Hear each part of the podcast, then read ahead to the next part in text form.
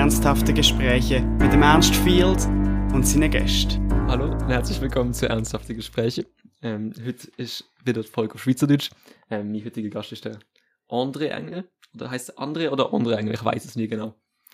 Äh, es gibt Leute, die sagen mal André, es gibt Leute, die sagen mal André, es gibt Leute, die sagen mal Andi. Mir spielt es keine Rolle.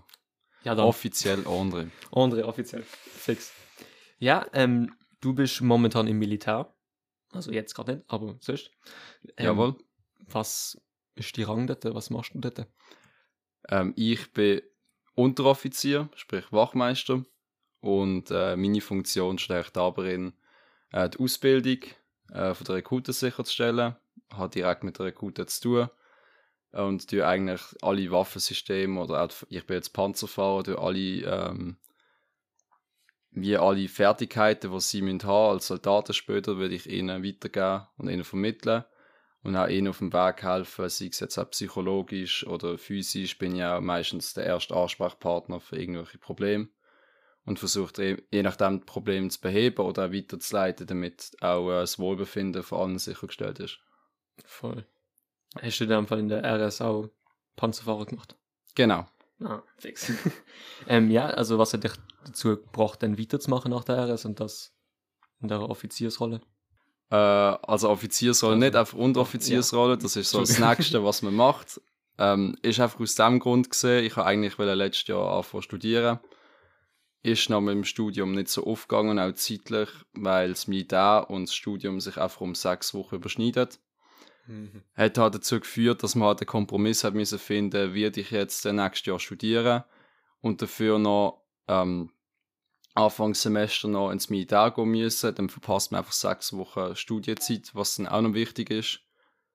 Und ich habe einfach halt äh, den psychischen Druck ein bisschen gehabt, ah ja, du musst dieses Jahr studieren, du musst jetzt schnell vorwärts machen im Leben.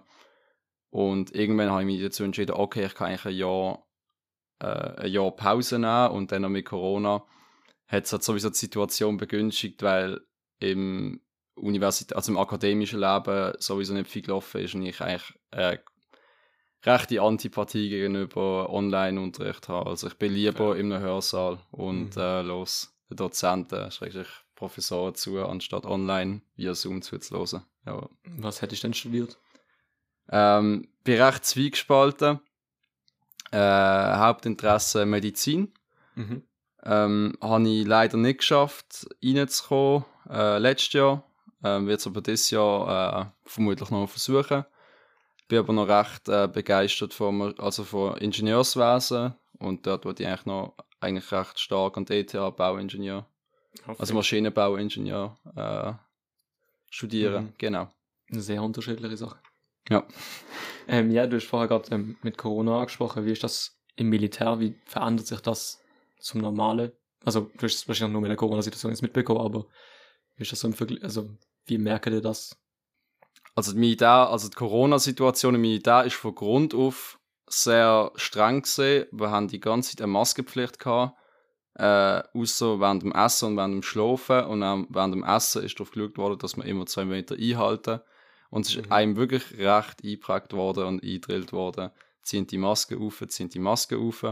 Ist am Anfang halt wirklich ein eine Umstellung gesehen, aber auch zum Wohle von der anderen, weil wenn wir 100, mehr als 100 Leute auf einem Fleck sind und jeden Tag miteinander Kontakt haben, ist es halt wirklich wichtig gewesen, dass wir auch Hygienemaßnahmen können einhalten Und äh, ja, dann ist es halt wirklich so gekommen, es hat auch Tage gehabt, wo ich in die Dusche gegangen bin, wo ich nicht mehr gemerkt habe, dass ich die Maske anhabe. Oder es hat Momente gegeben, wo ich ins Bett gegangen bin und erst irgendwie nach fünf Minuten gemerkt habe, fuck, ich habe noch die Maske an.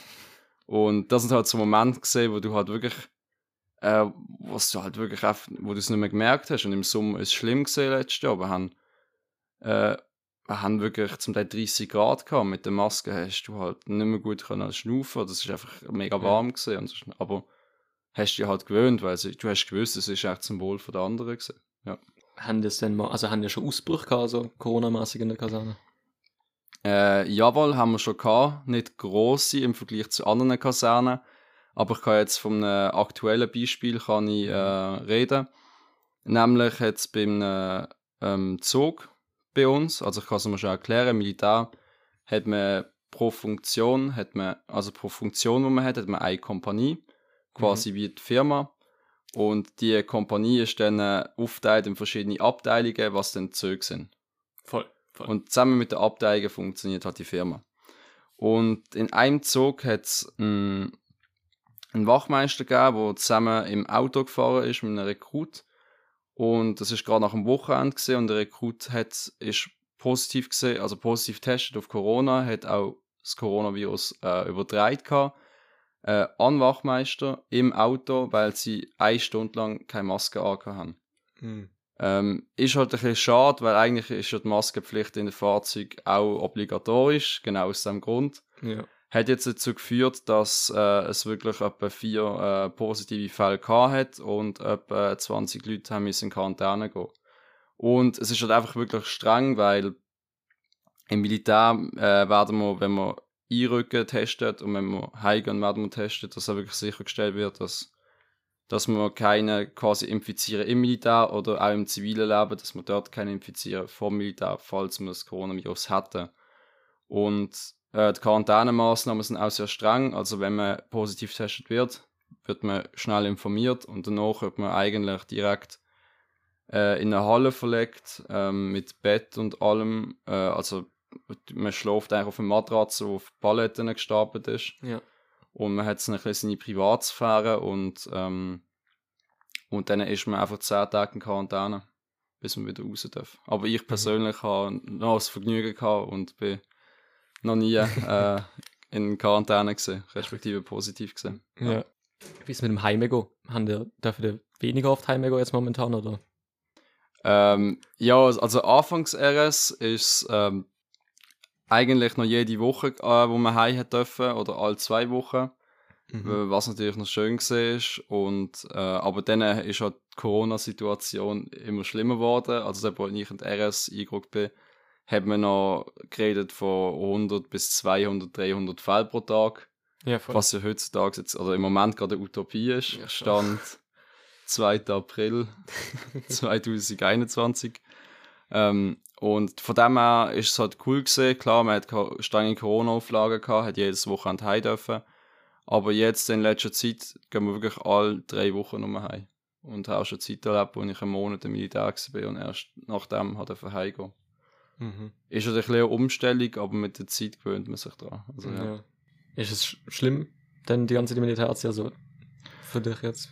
Ähm, ja, also ich- schlimm würde ich es nicht sagen. Ich denke, ich würde einfach aus jeder Situation auch das Beste daraus machen und auch das Beste daraus sehen. Also ich meine, Vorteil 1 ist, ähm, es schweißt halt zusammen, auch mit Ja. Kameraden, die ich im Zimmer bin, also wirklich jeden Tag im gleichen Zimmer schläft mit den anderen, immer gleich, also gleich isst, immer Zeugs miteinander lebt Mhm. dann, äh, dann schweißt es halt zusammen und vor allem, wenn man dann halt wirklich drei Wochen na- nacheinander sich halt immer, ja, in dem Sinne auf die Eier hockt, Ja. dann, äh, ja, dann ist es halt auch etwas Positives, aber äh, ja, jeder hat halt das Bedürfnis, mal heimzugehen, also man merkt so, nach drei Wochen ist man dann wirklich auch ein bisschen, äh, ja. äh, ausgepowert und hat dann wirklich auch das Bedürfnis, Bedürfnis mal etwas anderes gesehen als nur das Militärgelände, genau. Voll. Du hast es gerade eben auch angesprochen mit dem Zusammenhalt und so. Wie ist das so? Also, ich bin noch nicht im Militär gewesen. Wie ist das so, dort mit seinen Leuten zu sein und so? Kannst du die Stimmung ein bisschen beschreiben und so? Ja, also mit der Stimmung ist es halt immer ein bisschen unterschiedlich, weil es gibt Tage, wo, sagen wir netto, die Leute äh, weniger gut gelaunt sind. Es gibt Tage, Mhm. wo die Leute mehr Laune haben. Äh, aber ich meine, jetzt unter, zum Beispiel unter meinen Kameraden äh, gibt es ab und zu äh, auch Eskalationen, ein bisschen, wo man sich ein bisschen ja, anschnauzt und so. Mhm. Was aber wirk- wirklich völlig normal ist, damit dass es sich normalisiert. Aber sonst ist, e- sonst ist echt die Stimmung immer gut und so. Man schaut auch, wenn einer down ist, äh, emotional, dass man ihm auch wieder aufhilft, dass man auch redet und so, dass man halt einfach füreinander da ist. Und das ist halt einfach immer wichtig oder ist auch gut äh, zwischen uns, dass wir uns immer können emotional äh, unterstützen können. Voll. Und auch bei den Rekruten ist es auch wichtig, weil es gibt auch Rekruten, die Probleme haben, äh, mental und äh, oder sei es auch physisch und so, wenn sie Schmerzen haben. Und es ist auch wichtig, dass wir für sie da sind und auch wirklich schauen, dass, äh, dass es ihnen gut geht. Es ist auch wichtig als äh, Wachmeister, dass man auch die Stimmung von der Gruppe kann abschätzen und darauf kann, also, Ja. darauf kann reagieren Weil das Ziel ist, dass es allen gut geht und dass alle zusammenheben. Voll. Gibt es so Erlebnisse im Militär, wo du jetzt als gefährlich für dich selber einstufen würdest? Per se eigentlich nicht, weil ähm, also Waffen sind ja aufgrund auf gefährlich, haben wirklich äh, die Möglichkeit, jemanden tödlich zu verletzen. Oder können auch tödlich, also tödlich sein, aber ähm, wichtig, was wirklich wichtig ist bei allem, was man macht, auch äh, im Militär, ist, dass man die Sicherheitsvorschriften berücksichtigt. Ja, wenn man die Sicherheitsvorschriften berücksichtigt, kann absolut nichts falsch gehen. Ja. Also dann müssen wir wirklich einfach äh, den blödsten Zufall haben, dass irgendetwas äh, Luft geht. Aber sonst äh, kann man eigentlich sicher mit Waffen umgehen, man kann sicher mit Granaten umgehen, man kann sicher mit einer Panzerfaust umgehen, äh, wenn man halt einfach genug gut äh, drauf, drauf ausgebildet ist und auch genug Disziplin hat, Sicherheitsvorschriften berücksichtigen. Was ich mal mh, äh, was ich mal erlebt habe als, als Wachmeister, respektive Rekrut, ist ähm, ein Panzerunfall gesehen, also fast ein Panzerunfall. Okay. Äh, was je nachdem, ähm, also ich habe ihn einfach gesehen, was je nachdem sehr schlimm kann sein, weil wenn man ein 11 Tonnen Gefährt bewegt Ja. und es in einer Kurve zum Schleudern bringt, dann äh, hat man auch drei Insassen, je nachdem mehr Insassen im, pa im Panzer. Und ähm, dort hat man einfach als Fahrt Verantwortung. Und es ist ein Fahrerfehler gesehen und kein mechanischer, äh, kein mechanischer Fehler auf dem Fahrzeug. Und ich, wäre der Unfall wirklich passiert, hätte ich es einfach schade gefunden, weil so Unfälle einfach 100% vermeidbar sind, wenn man, wenn man seine, äh, seine Pflichten äh, und, und seine Verantwortung als äh, Fahrer wahrnimmt. Ja. Und das Zweite, was ich schlimm finde, ist, äh, wenn man schießt, dass Sicherheitsvorschriften nicht beachtet werden, weil ich habe gerade von einem Kollegen gehört, äh, bei den Sanitäten, dass einer einem anderen mit der Pistole äh, in den Kopf geschossen hat, aber auch noch das Glück gehabt hat, dass der Schuss durch die Backe gegangen ist. Ach du Scheiße. Und weder äh, noch Käferknochen oder Zähne berührt haben. Und dort muss ich einfach sagen, es ist Glück im Unglück. Also, und wirklich schlimmstes Glück im Unglück, weil Ja. er hat auch gerade so gut könnte tödlich sein und da muss man halt einfach immer aufpassen. Aber sonst äh, habe ich noch nie eigentlich Lebensangst gehabt in dem Sinne wieder. Also das Ja. zum Glück noch nicht oder respektive Noch nicht, hoffentlich nicht. Ähm, gibt's Sachen, wo passieren jetzt, also, wir kennt ja alle, wir kennen ja alle die, die Videos oder so vom Schweizer Militär, wo irgendwie so ein bisschen lustig und ein bisschen dumm oder so sind. Haben der, also hast du schon so ein Erlebnis gehabt, wo du denkst, die passen so in das Klischee rein? Ja, ist natürlich schwierig zum sagen, weil ähm, es hat halt viel, es hat halt wirklich viel Truppen und viel, ähm, also viel Züg, also im Militär und auch Kompanien. Ja. Und äh, ich sag's mal so, gewisse, ähm, gewisse äh, Soldaten tun ein bisschen dümmer als die anderen in dem Sinn. Voll. Weil zum Beispiel, man sagt immer Logistiker, haben nichts zu tun. Und so sind ein bisschen, ja, sind ein bisschen, äh, haben halt machen so Schießtag-Videos und so die ganze Zeit, wo halt auch irgendwie auf Swiss Memes oder auf Army sich auf die Instagram-Page kommen. Ja. Und das ist dann halt lustig. Aber ich meine, zum Beispiel bei uns haben wir zum Beispiel im Panzer haben wir einfach mal alle Luken zugemacht, haben äh, äh, quasi eine Disco-Kugel gehabt, eine, eine Box mit, äh, mit so Disco-Lichtern und so und haben einfach für eine äh, irgendwie einen halben Tag, für vier Stunden, haben wir einfach einen Technopanzer gehabt. Mega geil. Und sind einfach dann am Weiben gesehen und so. Aber das, das sind halt lustige Momente, wo man für sich teilt und wo nicht unbedingt in die Öffentlichkeit müssen, weil eigentlich dürften so Videos gar nicht an die Öffentlichkeit gehen. Und ich meine, ich habe äh, erzählt, bin dort auch ein bisschen diskret, weil das sind einfach wirklich halt zum Teil Erlebnisse, wo man einfach mit den Leuten erlebt hat, Ja, äh, wo man eigentlich nicht teilen sollte oder wo man eigentlich nicht weiß, ob es passiert ist oder nicht. Voll. Voll. Genau. Gerade apropos Techno und so, ähm, wie sieht eigentlich so Ausgang im Militär aus? Es gibt ja dafür an bestimmten Tagen, oder? Im Genau. Ausgang. Wie gestaltet sich das? Weil ich habe gar keine Vorstellung davon. Äh, also, wie das genau aussieht, man hat einen ganz normalen Arbeitstag, wo man irgendwie auf dem Feld ist oder Ausbildung hat, also Feldausbildung oder in der Halle Ausbildung. Ja. Und äh, vor jedem Ausgang gibt es ein sogenanntes HV, ein Hauptverlesen oder die Hauptverlesung. Und dort geht man in eine Formation rein und dort äh, wird vom Hauptfeldweibel ähm, quasi äh, die Person, die für, alles Administrative zuständig ist, wird dann ähm, äh, den Ausgang quasi verkündet und ab dann haben wir den Ausgang, sprich es ist befehlsfreie Zeit, sprich man kann trinken und so und dann hat man meistens, also me normalerweise geht man in, in die Stadt vielleicht raus, Ja. nach, in, nach Thun, was jetzt Corona bedingt nicht erlaubt ist und ich habe bis jetzt den Ausgang nur in der Halle erlebt, also dort, wo ich einfach in einer Halle mit Bank und Stuhl Ja, voll. und dann äh, trinkt man einfach ein Bier mit den Leuten zusammen und so und äh, ja, sauft ein bisschen. oder man, kann, man geht halt einfach früh ins Bett, also sprich man kann irgendwie um 8 Uhr oder so schon ins Bett liegen, ein bisschen Netflix schauen. Kommt immer halt ein bisschen darauf an, auf die Stimmung, ob man jetzt müde ist, ob man jetzt in Partystimmung ist. Ja, voll. Ist das dann wöchentlich einfach am Wochenende oder? Äh, nein, es ist random äh, durch die Woche auch Ah, durch. Also es gibt meistens einen Wochenarbeitsplan, wo alles genau draufsteht. Picasso wird auch genannt. Mhm. äh, weil er wirklich bunt ist. Und dort äh, werden die, Aus äh, die Ausgänge äh, wirklich oft, also sind einfach drinnen. Und kann am Dienstag sein, am Donnerstag sein, am Samstag. Äh, aber können auch je nachdem äh, einfach so stattfinden. Voll. Ja. Denkst du jetzt, also insgesamt, da, du bist Militär gesehen, jetzt bist du immer noch äh, lieber Militär oder Zivildienst? Also ich nehme an, bei dir ist es jetzt vielleicht obvious, aber vielleicht auch nicht.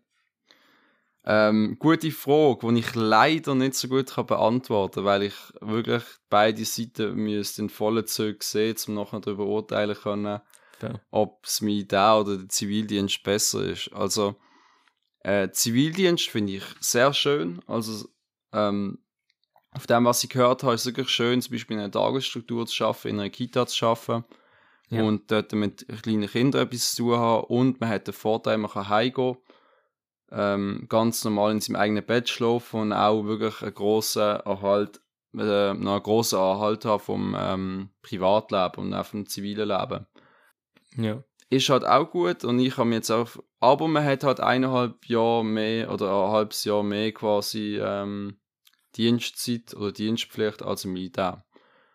Ich habe mich jetzt eigentlich fürs Militär entschieden, weil ich gedacht habe, äh, meine Fam also eigentlich fast jeder aus meiner Familie ist ins Militär gegangen Mhm. und äh, habe gedacht, es ist eigentlich nicht, nicht so eine verkehrte Sache und ich habe gedacht, ich mache sicher, ich mache es für die Erfahrung, mal ins Militär gegangen zu sein und habe es dann einfach gut gefunden. Am Anfang war es wirklich eine riesige Umstellung gewesen, äh, mit den Leuten zusammenkommen und es ist wirklich schwierig, auch ähm, auf einer sozialen Ebene, weil ähm, soziale Umfeld komplett anders gesehen ist, wenn man plötzlich Leute hatte aus anderen Kantonen, mit anderen Sprachen, Mhm. auch Leute aus der Romandie, die Französisch geredet haben, mit verschiedenen Mentalitäten und vor allem aus verschiedenen Berufen. Und dort muss man halt an einem Strang ziehen und äh, auch miteinander schlagen kommen. Und das ist wirklich am Anfang wirklich äh, ein schweres soziales Spielfeld gesehen, bis man mal auf mehr oder weniger einer Linie gesehen ist. Aber so zur Frage zurück habe ich einfach das Militär bis jetzt noch eine gute Erfahrung gefunden, weil ich sehr als Person gewachsen bin. Ja. Ähm, weil es mir sprachlich noch recht, äh, recht ein Vorteil war, weil ich jetzt hauptsächlich ähm, Ausbildung auf Französisch gebe, Ah, was? Okay. was dann auch einen positiven Effekt gehabt hat auf, ähm, mein, ja, auf mein äh, sprachliche Können. Das glaube ich. Und, und von dem her ist es einfach cool gewesen, auch den Zusammenhalt mal zu leben, weil ich glaube, der wird nie wieder mal so kommen, dass man wirklich äh, fast ein Jahr lang mit den gleichen Leuten zusammen ist, immer im gleichen Zimmer schläft und hat mega viel Zeugs erlebt und äh, Mhm. und dann mal mit Waffen geschossen zu haben, ist auch etwas also Lustiges. Das ist einfach mal eine, eine Erfahrung, die ich gerne mal gemacht habe Ja. und ähm, bin eigentlich wirklich physisch sowie psychisch bin ich sehr gewachsen dort, genau. Voll.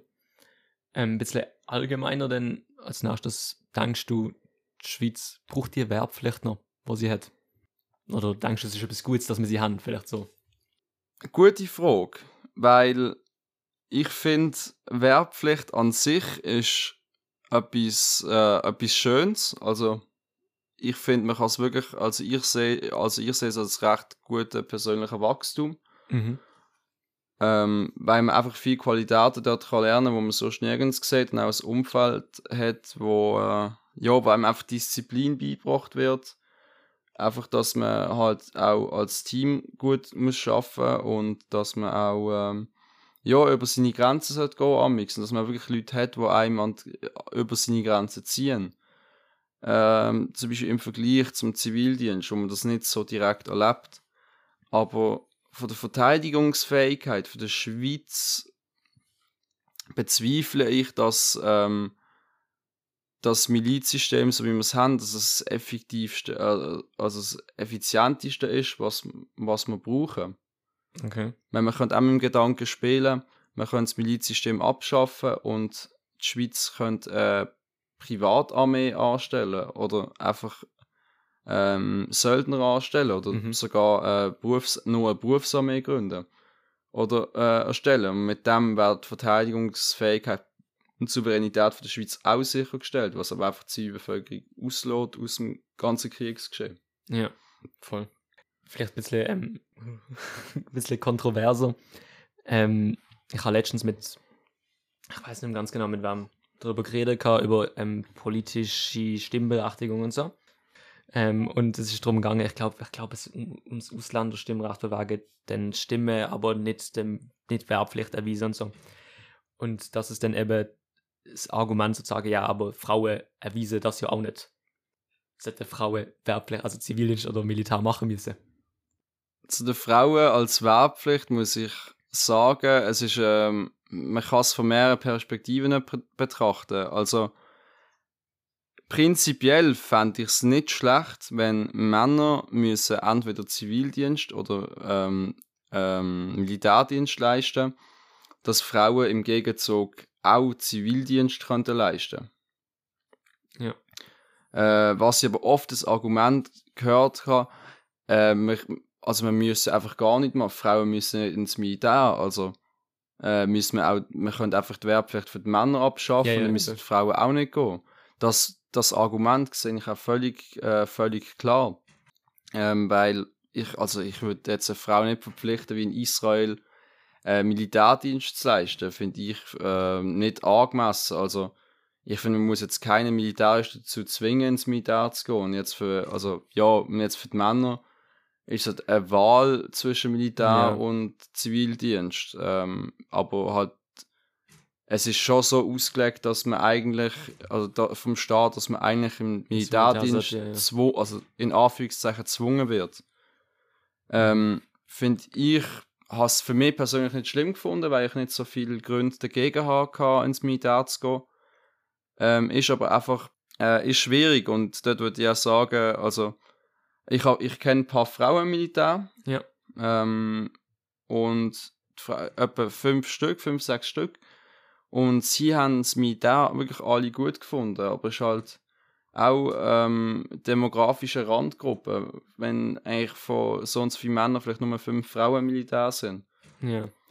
Aber jede, jede von, von ihnen ist glücklich und, äh, und ist zufrieden, aber das ist, das ist halt einfach ihnen überlassen auch. Und, aber ich fände es allerdings fair, wenn äh, Frauen eventuell Zivildienst leisten können. Also können sie ja, man kann ja freiwillig gehen, aber dass man es vielleicht äh, also eine Pflicht macht, weil, Ja, ja. Ähm, weil Männer einen Dienst an den Staat leisten oder an die Gesellschaft leisten Mhm. ähm, und wieso müssen das Frauen nicht müssen? Also ähm, sehe seh ich halt noch, sehe ich halt nicht so. Oder ich fände es vielleicht auch schön, wenn auch die Frauen könnten ein bisschen ähm, bei, Sektoren in der Gesellschaft mittragen, also beitragen. Zum Beispiel im Zivildienst haben wir wirklich einen direkten Einfluss äh, zum Beispiel auf die Bildung der Kinder, im, sei es in der Kita, sei es im Kindergarten, in der Primarschule oder in einem Krankenhaus als Ja. Pflege, hat man direkten Einfluss auf die Gesellschaft äh, und so und kann wirklich etwas mitwirken.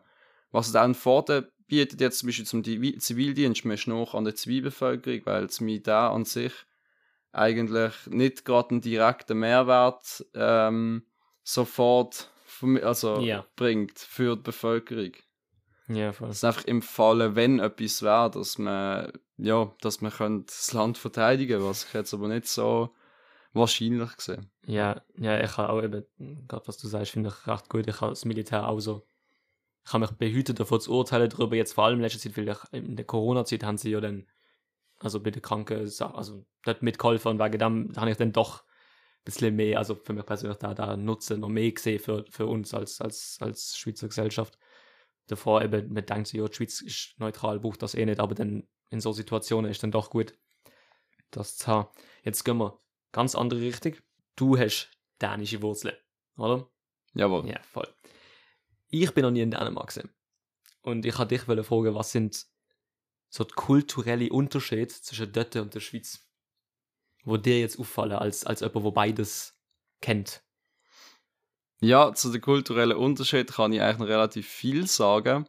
Also ich habe, ähm, also zum Background, mein Vater kommt aus Dänemark, ursprünglich ähm, geboren in, äh, auf Bornholm. Voll. Ist ähm, eine dänische Insel, wo ähm, zumindest eigentlich im Meer ist, in in der Nähe von äh, Schweden, Mhm. Aber eigentlich recht abgelegen. Und ist dann äh, mit 18 in die Schweiz, äh, äh, in die Schweiz emigriert und hat sich dort dann sein Leben aufgebaut. Und äh, ich habe als kleines Kind äh, leider nicht Dänisch äh, gelernt gehabt. Mhm. Habe es aber verstanden, aber immer auf Deutsch geantwortet, weil ich als kleines Kind gedacht habe, warum soll ich auf Dänisch antworten, wenn ich es auf Dänisch verstanden habe, kann ich auch in Deutsch antworten. Ja, voll. Ähm, dann habe ich einfach das Interesse gehabt, nach Dänemark zu gehen, im Sommer 2017 bis 2018 und dort ein Jahr lang äh, mein Leben zu verbringen und in die Schule zu gehen. Und zu den kulturellen Unterschied ist wirklich ein rechter Schock gesehen wird. Also äh, ein Schock bei der Ankunft, aber auch wieder in der Schweiz zurück, sich anzupassen. Ähm, auf schulischer Ebene habe ich so erlebt, dass Dänemark viel digitaler im Unterricht ist Mhm. Dass man eigentlich nur mit, ähm, mit Laptops schafft in der Schule und halt wirklich Google Docs, dass man Arbeiten in Google Docs geschrieben hat im Unterricht äh, selber, dass man den ganzen Stundenplan online hat, dass man wirklich hat können Absenzen eintragen online ähm, und dass halt Lehrer haben können Dokumente, PDFs haben können online einstellen und ähm, es ist wirklich ein sophistiziertes ähm, System gesehen, wo einfach Spaß gemacht hat zum Schaffen und da hat man halt einfach gesehen, ey Scheiße, ist die Schweiz irgendwie bildungsmäßig ähm, ein bisschen zurückgeblieben. Ich meine, ich bin ein rechter Freund von äh, Blatt und Papier, weil es auch wissenschaftlich nachweis nachweisbar ist, dass man je nachdem besser lernt, wenn man auch Sachen aufschreibt Ja. wo man sich notiert, weil das einfach besser konsolidiert wird in der Erinnerungen. Aber, aber sonst bin ich auch ein absoluter Freund von Digi also vom, äh, vom Digital unterwegs sein mit dem Laptop und das hat super funktioniert. Und ähm, ist halt einfach wirklich gerade ein Schock gesehen, als ich dort in die Schule gegangen bin, dass wirklich alles mit dem Laptop äh, geht und dass man Ja, voll. mit Google Docs, mit Google Sheets schafft und so. Äh, und was auch noch krass ist, ähm, in Dänemark gibt es das Wort Hüge. Das ist Aha. eigentlich, äh, ja, heißt so gut wie so gemütlich. Also es ist einfach so eine Stimmung halt. Und was man oft in Dänemark macht, ist anstatt in den Ausgang gehen, dass einfach etwa so gut wie die Hälfte oder fast die ganze Klasse mal zu einem am Wochenende heimgeht, dass man einfach in der Stube sitzt, im Garten ist und einfach äh, Bier trinkt und ein bisschen äh, äh, Saufspiele macht und so und dass man halt mit ein bisschen einander redet. Und dort oben sind die Dänen mega offen Mhm. und, ähm, und es hat einfach halt Spaß gemacht. Und auch, oder im Sommer haben recht viele Leute Sommerhäuser, also so Sommerhäuser am Strand. Mhm. Und das ist auch üblich, dass man mal wirklich für eine Woche in der Ferien an ein Sommerhaus geht, dass man wirklich äh, jeden Tag grillieren, ein bisschen saufen, kannst du ein bisschen baden gehen am Strand und so. Und das sind einfach so Erlebnisse, die mega toll sind, hat man halt in der Schweiz nicht. ja. Und, ähm, und allgemein die Leute sind auch ein bisschen offener und ähm, vor allem sprachlich auch gibt es viel mehr Leute, die eigentlich Englisch reden.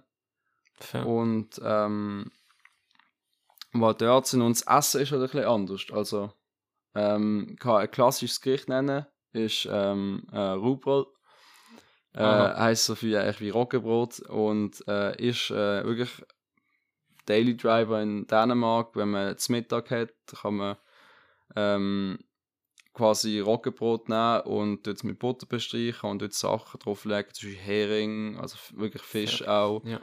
oder auch Salami und so, ein bisschen äh, Gemüse und isst das Brot, das belegte Brot eigentlich immer mit Messer und Gabel und isst es so zum Mittag oder sogar zur Nacht. Ja. Okay. Voll. Genau, und sonst ist es einfach, äh, es ist eine andere Gesellschaft. Es ist halt wirklich in der Jugend ist halt bisschen eine offenere Gesellschaft und halt auch eine andere Kultur. Ich meine, ich bin geschockt zurückgekommen, weil in der Schweiz ähm, habe ich das Gefühl, sind einfach die Leute ein bisschen verklemmt. Also wenn jemand, wenn jemand Ja. fragt, ja, kommt jemand zu mir heim, etwas trinken oder gehen wir da etwas trinken bei dem daheim, dann zucken alle Gemüter mal zusammen und denken, hey, was ist denn das für ein Weirdo oder so. Also das Ja. ist und dort ist halt die Schweiz komplett verschlossen, was ich halt wirklich äh, recht äh, krass gefunden habe, wenn man mal einfach, an, wenn man einfach eine andere Seite gesehen ist, wie es anders könnte sein. Ja, voll. Aber es ist halt einfach schwierig, eine ganze Gesellschaft äh, zu verändern. Ich meine, da muss man auch ganz klar äh, also, ja, akzeptieren oder einfach wahrnehmen, wie die Gesellschaft tickt in der Schweiz und wie die Gesellschaft tickt in Dänemark. Und ähm, bin eigentlich mehr ein Fan von der dänischen Gesellschaft, aber halt wirklich, äh, finde auch wirklich die Schweizer Gesellschaft ab und zu toll. Also, Ja, voll. ähm, aber so äh, unterm Strich sind Dänen einfach viel offener und äh, je nachdem ein bisschen gastfreundlicher. Mhm. Ja. Voll, ich, ich könnte es mir nicht vorstellen, meine Klasse zu mir einzuladen. Alle auf einmal, äh, Gott bewahre, meine ganze Klasse. Kann alle nicht leiden. Nein, Spaß. Eben, du, du bist in Dänemark, du hast auch sonst ein bisschen, bisschen umgekommen in der Welt, oder? Was sind so die interessantesten Dinge, wo, also Sachen, wo du gesehen hast auf deiner Reise? Hast du so ein, zwei Sachen dort? Ähm, also ganze Welt, also Ga- wo ganze immer, Welt. was- was. Gut. Ähm, etwas, was mich wirklich sehr fasziniert hat bis jetzt, ist äh, Island gesehen. Mhm. Wo ich äh, damals noch zwölf Jahre alt war, bin ich auf einem Kreuzfahrtschiff ähm, in der Nordsee, Shetlandinseln, äh, an der Küste von Schottland und dann wirklich eine ganze Tour um Island gemacht. Mhm. Und dort hat mich halt Island wirklich sehr fasziniert, weil die Natur einfach unglaublich dort ist. Also du hast wirklich Geysire, du hast äh, wirklich quasi Mondlandschaften in dem Sinn, wo es einfach Geröll und Stein hat und die ganze Natur ist einfach so pur dort. Ja.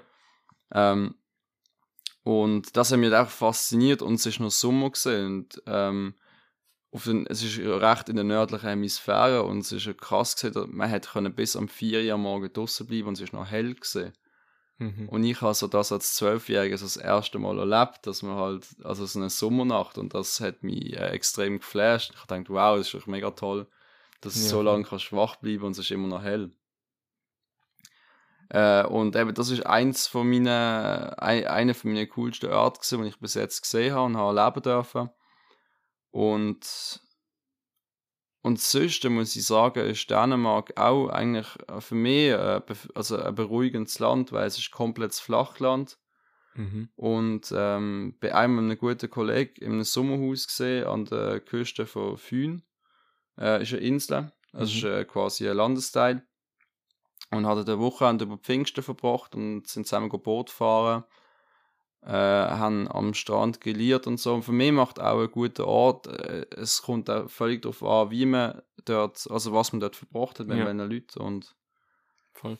und ja, und halt die Schweiz noch mit den Bergen ist natürlich auch nicht zu vergessen. Also man, man schätzt es eigentlich auch nicht äh, genug. Also auch ähm, einmal ähm, das Grindelwald gesehen mit einem Kollegen, jetzt gerade vorig, ähm, gerade nach dem ersten, gerade am 1. Januar, mit ein Mhm. paar Stunden Schlaf noch Skifahren. und es äh, ist auch einfach toll gewesen, ein äh, einfach die Berge immer zu haben. In Thun habe ich auch immer Berge und das macht einfach ein bisschen Freude, ja. Ja, voll. Nein, ich bin auch großer Fan von Bergen und so. Aber ja, ähm, voll. Jetzt haben wir noch ein paar Fragen. Die Überleitung machen wir schon zum x Mal, wo wir alle Gäste stellen. Ähm, und zwar, was denkst du, sind die größten Herausforderungen, die auf unsere Gesellschaft zukommen in der Zukunft? die grösste Herausforderung oder respektive die grösste Herausforderung, die ich auf die Gesellschaft sehe, ist einerseits ähm, vor allem jetzt aktuell das neue Zusammenleben mit, ähm, mit äh, Pandemien oder auch Pandemie, ähm, äh, Pandemie-Management oder wie Mhm. man sie bewältigt. Und da haben wir ja gerade am Beispiel vom Coronavirus gesehen, dass so gut wie alle Regierungen plus minus komplett nicht vorbereitet gesehen sind Ja. äh, auf, auf das, was auf uns zugekommen ist. Und da sieht man auch im Moment in Deutschland, äh, wie die Regierung eigentlich an allen Rädern dreht, aber nichts passiert. Und äh, man sieht einfach, dass es Unmut gibt im, in der Bevölkerung und auch in der Politik. Und das wird in der Zukunft wird das, äh, wird das wahrscheinlich auch nicht, äh, wird sich der Zustand, weiss, oder gibt es auch wahrscheinlich neue Viren und so. Ja, ja. Und ich finde, da muss man einfach große Lernen daraus ziehen, was wir jetzt gerade erleben und dass wir wirklich auch ähm, uns eine bessere Zukunft schaffen. Was ich andererseits noch sehe, ist halt, ähm, ist halt wirklich noch ähm, ein Wandel vom Finanzsystem. Also ich meine, ich habe jetzt das Gefühl, dass Bitcoin oder allgemein Kryptowährungen Ja. ähm, mehr einen Stellenwert werden haben auf dem Finanzmarkt und dass dort auch ein Wandel stattfinden wird, auch von Bargeld ins digitale Geld und halt auch im Digitalen, dass einfach Kryptowährungen existieren, weil es auch, weil Kryptowährungen auch eine gewisse Anonymität bieten, wo eigentlich jetzt Bargeld bietet. Einfach halt Ja, ja. digitale Anonymität. Was für mich auch noch ein, sp ein spannendes Thema ist, was auch noch in Zukunft wird kommen, die ganze also Klimakrise, wie man die Klimakrise bewältigt. Fair. Und ich sehe da vor allem ähm, äh, eine Chance oder auch eine Chance, wo man muss da forschen, Energieforschung, weil ähm, es wird für so viel Prozess Energie gebraucht, äh, sei es jetzt für Haushalte oder für Stromerzeugung und so. Und äh, ohne Energie funktioniert gar nicht. Und ich meine, ich finde es recht spannend, wie man Energie, also wie man Technologien kann effizienter machen oder wie man Mhm. äh, Energie kann, also klimaneutraler machen. Und ähm, dort finde ich es auch ein guter Schritt mit Elektroautos. Aber äh, es wird auch ein riesen Wandel sein, wie man kann, ähm, die ganze Welt eigentlich klimaneutral machen. Ja. Weil im Moment habe ich, ich habe vor kurzem ein Gespräch gehabt mit einem guten Kollegen von mir und ähm, er ist sehr politisch engagiert. Ähm, und er hat mir gesagt, dass im Moment ähm, Bevölkerung, also global die Bevölkerung ähm, die Erde quasi in einem Faktor, also ein- 1,7 Mal ausraubt. Also quasi im Moment sind wir äh, nicht mehr, also wir tun eigentlich mehr die Erde ausbeuten, als dass wir ähm, die, die Erde verschonen. Ja, Und ja. halt langfristig gesehen wird das, äh, wird das äh, ja, zu Katastrophen anführen. Und dort finde ich es halt wichtig, wie, äh, wie wird jetzt der Wandel von der Gesellschaft stattfinden, dass wir halt wirklich auch mehr auf unseren Planet schauen. ja, voll. Äh, ja, um, aber wird halt auch äh, spannend sein und ähm, zu allerletzt, was mich auch noch fasziniert, ist, ähm, äh, also dass vielleicht Menschheit multiplanetar wird. Fair. Ja, gut. Also sehr wahrscheinlich, wenn man jetzt den Mond und dann auch wirklich äh, den Mars können kolonialisieren Mhm. ähm, wäre natürlich ein riesen Meilenstein für, äh, für die Menschheit und als, äh, als Rasse, aber das äh, wird sich jetzt in Ja, den gut, das nächsten Jahrzehnten, Jahrzehnten entfalten. Genau. Fair. Ja, dann das sind sehr, viel sehr spannende Punkte. Die nächste Frage, was ist ein Ereignis aus dem Leben, aus dem du Lehre gezogen hast, wo du denkst, jetzt wenn andere Leute das hören würden, könnte sie auch Lehre daraus ziehen oder ähm, doch, ja, eigentlich genau das, ja.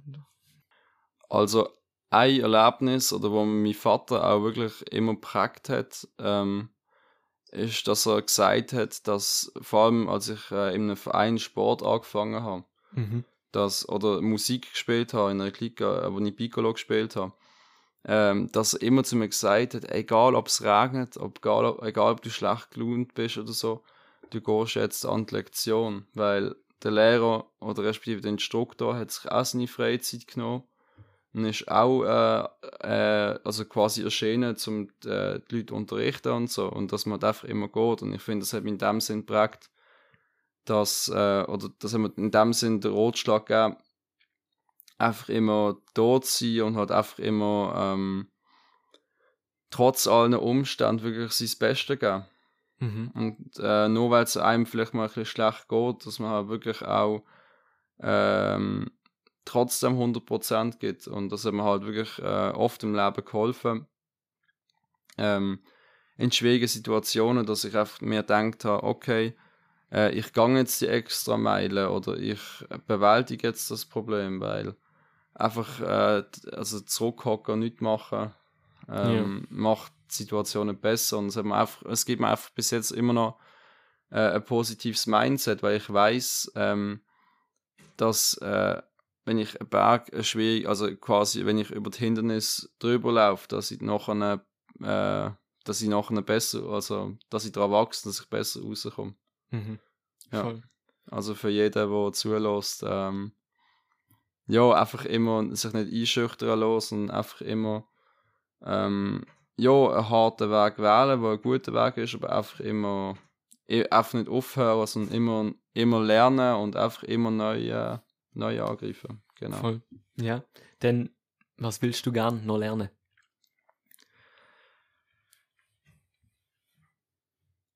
Leider gibt es sehr viel, äh, was ich nicht weiß, was ich nicht weiß. Also, ähm, was ich definitiv lernen wird, ist ähm, für in Zukunft, wie der menschliche Organismus genau funktioniert, damit zum Beispiel, ähm, was ich eben noch spannend finde, wie funktionieren jetzt zum Beispiel gewisse Viren oder halt, wie, wie sind die halt genetisch kodiert und so weiter. Also, dass man Mhm. halt einfach wirklich äh, der ganze Körper eigentlich wirklich versucht zu verstehen, warum jeder Prozess so abläuft, wie er abläuft. Was wir eigentlich im Prinzip schon geschafft haben, aber zum Beispiel bei, äh, bei gewissen Krebsarten haben wir, oder bei sonstigen Kranken, Autoimmunkrankheiten haben wir noch keine Heilung gefunden und ähm, und ich bin mir ziemlich sicher, dass es einfach für jede Krankheit eigentlich eine Heilung gibt, zum Beispiel. Ja, voll. Ähm, die Frage ist halt einfach nur, wie kommt man da an und das ist halt einfach noch der Weg, den man erleuchten in dem Sinn. Auf das, äh, aber es, gibt ja, es ist ja auch gut, dass es Probleme gibt, die noch nicht gelöst worden sind und das ist ja das, was Leben am Schluss äh, ja, lebenswert macht, dass man wirklich äh, zielstrebig äh, äh, die Welt kann, äh, also dass man die Welt kann besser verloren, als man sie vorgefunden hat. Ja. Äh, was ich noch lernen will, wo ich im Moment dran bin, ist ein spannendes Buch, das ich am Lesen bin. Äh, Brain Food heisst Okay. ähm, ich glaube von einer italienischen Professorin äh, für äh, Neuro, also Neurologie und Ernährung, Mhm. ähm, was sich dort, also was man eigentlich, wie man eigentlich mit dem Essen, wo man zu sich nimmt, eigentlich äh, Gesundheit vom Gehirn kann beeinflussen, im positiven oder im schlechten Sinn. Mhm. Spannend. Und ähm, da finde ich es auch extrem spannend, wie viel Wissen eigentlich vorhanden ist schon, wo aber einfach, wo aber einfach rumliegt und nicht äh, gebraucht wird. Also bin ich auch Ja. selber ein bisschen Noviz, wenn ich jetzt über Ernährung rede und sehe, oh fuck, eigentlich muss ich meine Ernährung komplett umstellen, wenn ich äh, gesund essen für mein Gehirn. Mhm. Voll. Ja. Voll, ja. Ähm, dann eben die letzte Frage noch. Wie würdest du als Mensch gern anderen in Erinnerung bleiben, wenn es dich mal nicht mehr geht? Boah, gute Frage. Ähm, eben, wie ich schon vorhin angetönt habe, äh, ich wollte die Welt besser verloren, als ich sie vorgefunden habe. Ich finde, Ja. es ist auch wichtig, dass wir immer einen Schritt vorwärts machen. Ähm, wie ich in Erinnerung äh, erhalten bleiben, ist äh, erstens, ich wollte ähm, ja, einfach ähm, äh, mir, also meine Prinzipien treu geblieben sein durch, durch mein Leben durch. Und ähm, dass ich halt einfach wirklich ähm, vielen Menschen habe geholfen kann in meinem Umfeld, sei es in meinem näheren Umfeld oder halt äh, im entfernteren Umfeld. Und äh, dass ich einfach einen, äh, einen Impact haben will auf, äh, auf die Welt oder einfach halt auf mein Umfeld, sei es jetzt durch äh, als Arzt eventuell oder halt in der Forschung, Ja. äh, falls man dort einen kleinen Durchbruch könnt, äh, könnt erzeugen oder einfach irgendwo noch in einem, in einem Bereich könnt, äh, effizienter schaffen und so. Und das macht am, Schluss den Unterschied, dass man einfach halt wirklich nicht einen Schritt rückwärts gemacht hat am Schluss, sondern einen Schritt vorwärts. Voll. Und ja, Ja, wie der doch. Rest sich entfaltet, sieht man noch. Schön gesagt. Gibt es noch sonst irgendetwas, was du sagen willst? Als Schlusswort. Nein, für Nein, mich alles passt. gut. Genau. Perfekt, dann danke vielmals, dass du Zeit genommen hast. Und noch einen speziellen Dank an Timo Wittrek, der mir geholfen hat bei der Aufnahme. Und dann danke fürs Zuhören bis zum nächsten Mal.